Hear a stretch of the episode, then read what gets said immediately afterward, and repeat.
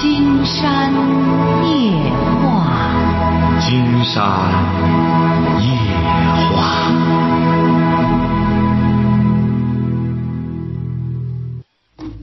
晚上好，听众朋友，我是您的朋友金山。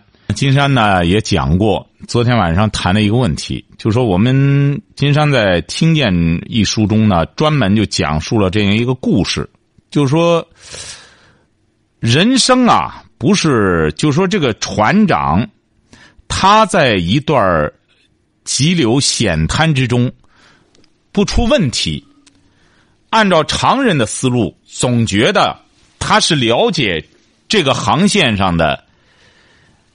险滩和暗礁，而实际上，这个船长呢，恰恰相反，他对这个航线上的险滩和暗礁一无所知，他就知道哪里是安全的，所以说，他这一生在这个航线上确保无虞。可是，我们很多人往往都浪费在什么上呢？浪费在去关注一些负面的东西，哎，总是和一些负面的东西纠缠不清。金山先接听一位朋友的电话哈，喂，你好，这位朋友。哎，喂，你好，金涛老师哈。哎，我们聊点什么？哎，我想和你聊一下我的孩子，关于孩子的那个话题。那个，嗯，我的孩子吧，今年三岁了，然后一岁多吧，就是光只会叫爸爸妈妈。嗯。嗯，现在马上就三岁了，还有一个月。嗯。嗯，上医院做健康查体吧，大夫说就我我每半年做一次，因为他有病了。儿子还是女儿？女孩。啊，三岁。嗯，三岁对。啊。他一直就是说这一这一年多了吧，只会叫爸爸妈妈，但是吧，就是嗯，大夫说他个运动机能发育迟缓，金山老师，然后吧，那个嗯。上半年去查体的时候，就去年查体的时候，大夫说你在家里就跟他多说话、多交流，就跟他说话就行。然后这次再去查体吧，大夫说你在家里教不了了，你的孩子，你你把他送到那个就是说康复中心，让他那个让那个老师教教他语言类的方面的，嗯。我的孩子吧，他就是说，么呢哈，嗯，生下来特别小，嗯，各项发育都比别的孩子晚一些，就是坐啊、爬什么都比别的孩子晚一些，嗯，就是做做磁共振之类的方面，脑子没有问题。不是，他正常吃饭什么有问题吗？你比如说表情什么，是这个笑，这个无，这种这个喜怒哀乐有问题吗？喜怒，他他那个好急躁，就是没有一分钟时闲的时候，就是嗯嗯没没有就没有闲的时候，只要醒了就开始找，就是说是那个玩儿什么的，就嗯那个样的。那这没毛病啊，你干嘛要非得？再者说了，两三岁不会说话的孩子很多呀，还有一种说法，聪慧的人语迟啊，自古以来就这说法。你干嘛这么点儿这个孩子，你给他做磁共振去呢？他正常的吃饭，表情这个正常的，呃，交流没问题。他只是说话晚，能说爸爸妈妈，足以说明他能讲话。他就是有些孩子就是说话晚。我我明白，金山老师，你听我给你解释一下。就我的孩子把，那个就前边心门一直他会就是说闭合不了，然后前面头颅有点大，大夫老是害怕是脑积水。嗯，哪个医院都见了，孩子都我孩子吧，头发又不长，就很细那种。哪个大夫见了，就哪个医院检查都说是你的孩子有毛病。嗯，不是脑积水能查出来了。啊，就他就害怕是呀，他害怕是脑积水，所以让我做磁共振。阿姨是脑积水吗？不是脑积水。啊，这不还是不是啊？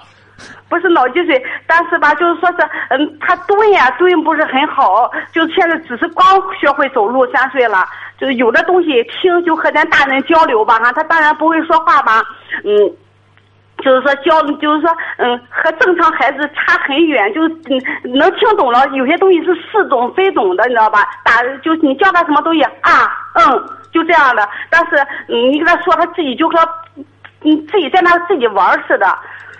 就那样的。不是您什么意思呢？您是什么意思吧？啊，我这个意思，金山老师，因为我我吧和父亲都经常听您的节目，嗯，我就想问一下，我该不该去这个康复中心给孩子，嗯，那个去学一下语言类的呢？他能教什么？康复中心能教什么？您这孩子没毛病，他又不是说不能说话，也能叫爸爸妈妈了。康复中心还有你做妈妈的更有耐心吗？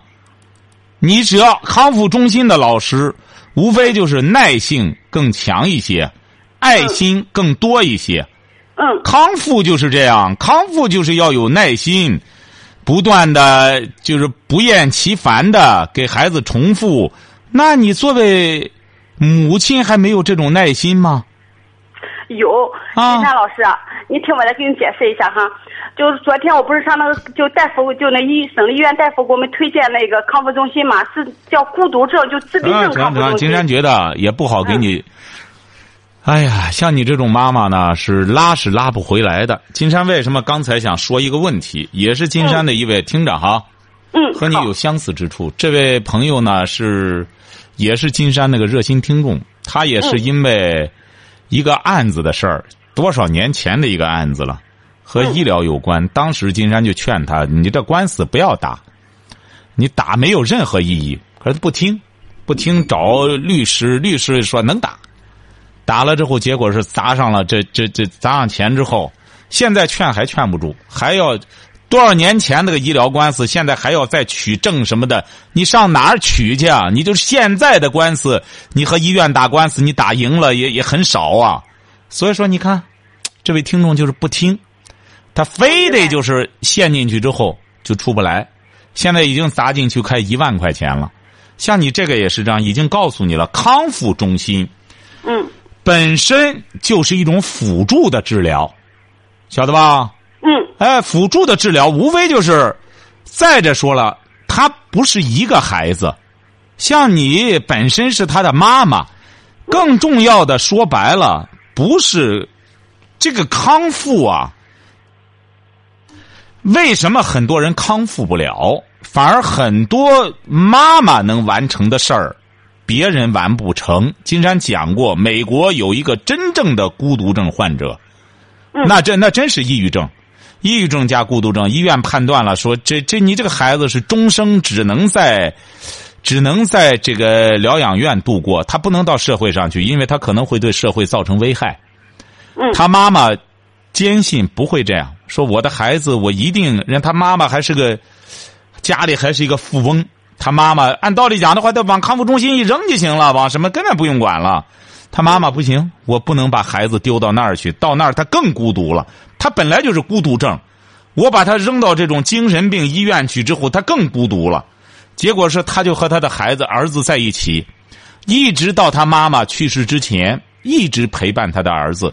可是医院都说创造了奇迹，因为他这个儿子慢慢变得开朗起来，而且是还能和人交流。最终，这个男士已经七十多岁了。还健康的活着，但是他一辈子没有结婚，因为他是没法结婚的，他是真正的孤独症、自闭症，但是他有他有自我、自我调理的能力、自我管理的能力，能做个饭，而且是能做基本的交流，能够自己照顾自己，就是做到这个。这一辈子到现在，这位先生依然活着，就是他妈妈创造了奇迹，告诉你了。首先，你这个情绪不对。明白。这么焦虑，这么焦躁，您像，您像您这孩子还没毛病呢。金山反复讲过秦毅，您知道秦怡吧？嗯，知道。当年是五十年代中国的第一大美人儿，那么风光的一个女性，生了一个弱智的孩子，从来不怕别人说什么，一直陪伴着他这个弱，他是弱智，这个孩子真弱智。而且是还慢慢的启发他怎么学画画，他这个孩子基本上成了一个画家了。哎，所以说你瞧瞧，这都是用爱心来创造奇迹。包括已经去世的著名导演谢晋先生也是这样，他的儿子好像整个就是就是痴呆，也是谢先生一直不离不弃陪伴。像你这个孩子相比之下没毛病，像你这么焦躁，老是拿着别的同龄人来比较，你甭说就是孩子有点语迟了，他就是一样的孩子也不一样啊。他就是都能说话的孩子，也是十个指头不一样长啊。所以说，你要调理这个情绪，任何人急，做妈妈的不能急。妈妈自己的孩子怎么看怎么会好？做妈妈的和孩子，做妈妈的对孩子和其他的人看你的孩子有什么区别？你知道吗？啊，您说。哎，做妈妈的看自己的孩子，浑身都是优点，别人看不到的优点，做妈妈的也能挖掘出来。更何况，自古以来中国就有说聪慧的人语迟，说话晚，还有这种说法。你说你现在这么急躁还行啊？弄得孩子磁共振，这样刺激他，这样都对孩子不好。你最好是经常告诉你个方法哈。哎，康复中心他也是采取这些方法，你给孩子制定一个制定一个计划，就让这个孩子每天按照这个作息时间去做，该到几点做什么，要训练他一种行为能力，就看看你能坚持不能坚持。好，金山老师，你也可以，你也可以呢。金山倒觉得可以买点儿。关于这个辅助孩子这种康复的书籍，自己看一看，这是有必要的，晓得吧？但是金山觉得，你把这么一个孩子直接丢到那儿去不科学。一个是花费就甭提了，而且是这些工作，你只会比康复中心的老师做得更好。假如你是个称职的母亲，好不好？好，金山老师，非常感谢你。哎，好的，这样有什么情况，随时再给金山打电话，好不好？好，谢谢你，金山老师。好嘞，好，再见啊！哎，好好啊。喂，你好。嗯，我现在想问你个问，嗯，我现在愁得慌。你多大了？嗯，十七啊。十七愁什么？嗯，就是我现在不是上高一嘛。啊。嗯嗯，就是我现在上的一个普通高中。啊。就是班里进一些。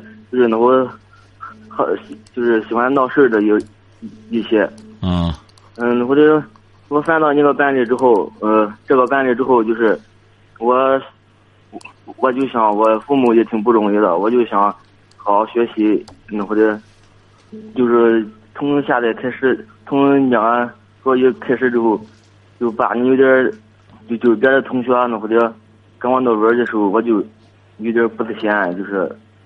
说就是我也知不道是不是看不起我，还是跟我闹玩，然后我就显你非常的自卑呀。和你和你闹什么呢？就是开点玩笑什么的，就是。记住了哈，你既然是有这种发奋读书的想法了哈，嗯，别人说什么，你就不要去听了。如果是现在在矫正心理的话，这位同学啊。那这就是个大活了。再就是像您这个年龄段呃，心理呢，你比如说比较敏感，担心别人什么，这都是很正常的。他即使对方有这种意图，你也不要在意。像您这还都是未成年人，年轻的时候说白了，谁没青涩过呀？晓得吧？嗯。哎，所以说不要在意啊。你继续听我说，这只是前头一部分。啊。就是我，嗯，我就是从那开始，我就，就是，呃，睡觉醒来的时候，就是经常觉得我心里委屈的慌，就是经常觉得，然后我就不想念书了，我就净往家里跑，然后那那我家长就给我说说你这是不是得了什么，他叫抑郁症啊？然后我就上网查，那，就是和网上说的那病症什么的，就是差不多就能对起来了。然后其实吧，我还有点就是什么坏不良嗜好，就是有有自慰这个不良嗜好。然后，然后我又上网查这个自慰的呃害处，然后也那症状也对起来了。然后从那开始，我就下决心戒掉这个坏毛病。然后到现在也没戒掉。然后就是在犯这个病之前吧。我然后，犯什么病啊？犯什么病之前？这个不良嗜呃，这个自慰。自慰还是犯吗？这病，还用犯吗？你还用犯吗？不一两天就想多长时间鼓捣一回啊？嗯，放假的时候，嗯，时间挺短。啊，上学的时候，是啊，您放心吧，五十年之后让你再自慰，你也自慰不了了。不是怎么着？还有什么要说的？我就是，嗯，你觉得呃那会的，呃，我这个就是经常觉得委屈的，好像跟这个这位有有关系吗？没关系，啊这就说明你呀、啊这位同学啊，你能够主动的给金山打电话，金山觉得你就有救。你姊妹几个？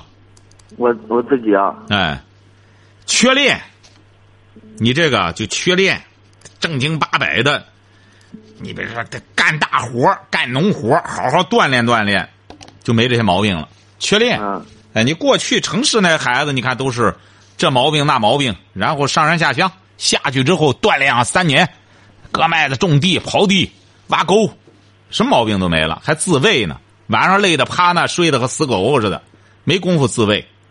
闲的，人只要闲了之后，在你这个岁数啊，您金山告诉你吧，金山这边有好多资讯哈。嗯凡是到在你这个岁数的，在家里父母再没有规矩，不严格管束，再加上没什么事儿，学习也不好，都自卫。他除了鼓捣那个，他鼓捣那个多舒坦，用脑子多累啊。所以说你这谈不上什么，你也别看网上那个了，这都是很正常的一种生理现象。闲的没事儿就胡鼓捣，有这个有害处吗？当然有害处啊！你鼓捣鼓捣这个之后，你再弄弄这个人就是这样。你这说我特别爱吃肉，大肥肉，很舒坦，吃了之后很舒坦，有害处吗？吃多了之后就有害处。像这个也是这样，你说你有偶尔的十天半月，哎，有一回这个没害处。你要你鼓捣老鼓捣这个，那就有害处。好东西，这很多好东西是好东，营养的，这东北的大山参，一个一万多，人吃了试试，一般人吃完了鼻子口窜血。嗯所以说你这个这这，就是你自身缺乏一种自律能力。我我是啊，现在我就觉得生活没希望了，就是我太没用了。这个有什么没希望？上学去，你不是上高一了吗？还上吗？现在啊嗯不上了，多长时间不上了？嗯还得半年了嘛。啊，半年了，不愿意上学打工去，打工就是让你爸妈蹦子儿不给你，你然后自个儿打工，自个儿挣钱，自个儿租房子，你试试，你还自卫吧。老板，你看管着你，早晨起来晚去一会儿，你看老板怎么收拾你。哎，嗯到那时候你就知道了，你就知道现在你这都是你爸妈给你纵容出来的毛病，还抑郁症呢。你听众朋友听到了吧？你说这孩子这不白白的给废了？回到家里来会当父母的很简单，轰回去，和学校里联系。哪有这样的学生？你是哪儿的这位同学啊？嗯，我是章丘的，现在在汴州打工呢。你说章丘的，离济南，而且章丘好多都是金山的听众。你说不问金山，回过头来把你呢办了废了。你打工你是能打出什么结果来？你没文化，你就打工，自个儿在个小屋子里弄来弄去的，还是胡鼓捣。你将来你十七岁，像你现在就这样自卫，鼓捣来鼓捣去，真到结婚了，真找上老婆了，到那时候该用了不行了，哎，到那时候就知道了，该硬硬不起来了。吓尿裤子了，也不敢和老婆在一块儿待。所以说，你现在再不戒掉这个坏毛病，将来你就真不好弄了。这个东西就是这样，因为这个东西啊，它勃起的能力啊，也不是伴随你终生。你老用它，用用用，本来不该用的时候，你把它用的都用坏了。你这个汽车也是这样，再好的车，它有个公里数啊。你架不住上来之后买了车之后，一天开上三百三百公里，一天开上三百公里，你这不很快这车就报废了。所以说你现在就是记住了哈，既然是这位同学有了这种有了这种这个意识到自己的问题了，第一点，金山劝你和学校联系，再回去复课，这是最好的一条路，别在滨州混了。这是第一条，第二条，你即使不回去，你也得开始自学了。像你一个十七岁的年轻人，初中毕业，你将来没什么前途可言。嗯哎，你只有这两条道要么还有第三条道就是吃苦耐劳挣大钱，拼命的干活那就得真能干，哎，挣钱。同时，就是你你不要认为光吃苦就能挣钱，又得吃苦，又得动脑子，得到老板的赏识，然后人家才有可能多给你发钱，晓得吧？就这三条道哈。嗯，好嘞，再见。喂，你好，这位朋友。啊，你好。哎，我们聊点什你好，金？山老师。哎，嗯，我现在有点小小事儿想麻烦你说我就随随便跟你说一下吧，就说我不是那时候上学嘛，然后我家是在农村，他家有一个女士，有一个小女孩，她家是城市里的嘛。你多大了？我今年二十二，啊，毕业了吗？然后，嗯，我上职，我上的是职业中专，刚毕业，刚毕业一年多吧。啊，你遇到什么问题了？就说什么呢？现在，现在就是说遇到了他，就是说一个小女孩不吃饭的问题了。他是谁？就是说我的对象，就是说我处的那对象，他爸妈不同意，因为哦，就是说你找了个对象，他爸妈不同意，是这意思吧？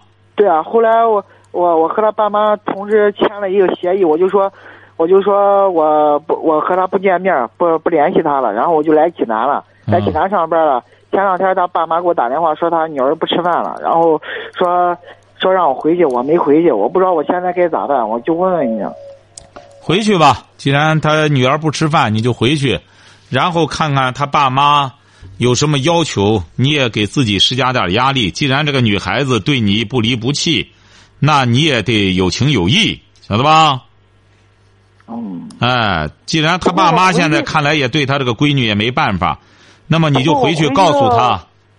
不过我回去也行，关键是这事不能让我爸妈知道，因为我不想给我爸妈添负担啊。你去怎么给你爸妈添负担呢？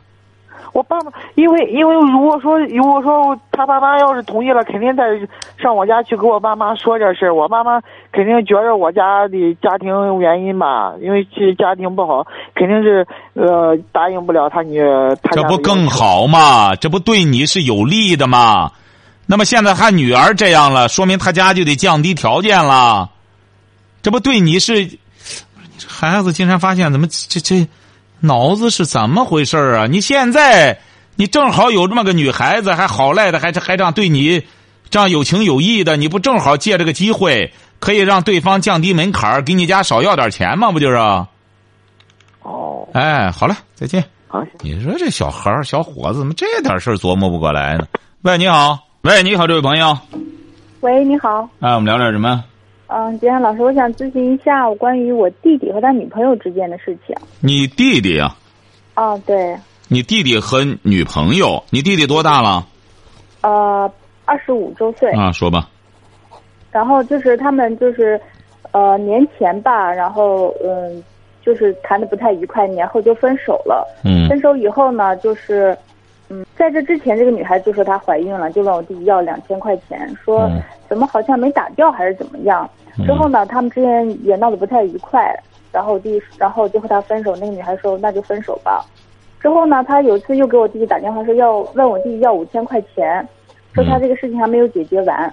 我弟弟说要不然这样吧，反正就是说，嗯，两个人之间的事情嘛，虽然分手了，但是也应该要有那个要负担责任嘛，就是要不然让他去找我弟弟，就是我弟弟和他一起把这个事情解决掉。嗯可，是这个女孩子就不听，嗯，就说那我的不是给谁要？他给谁要钱啊？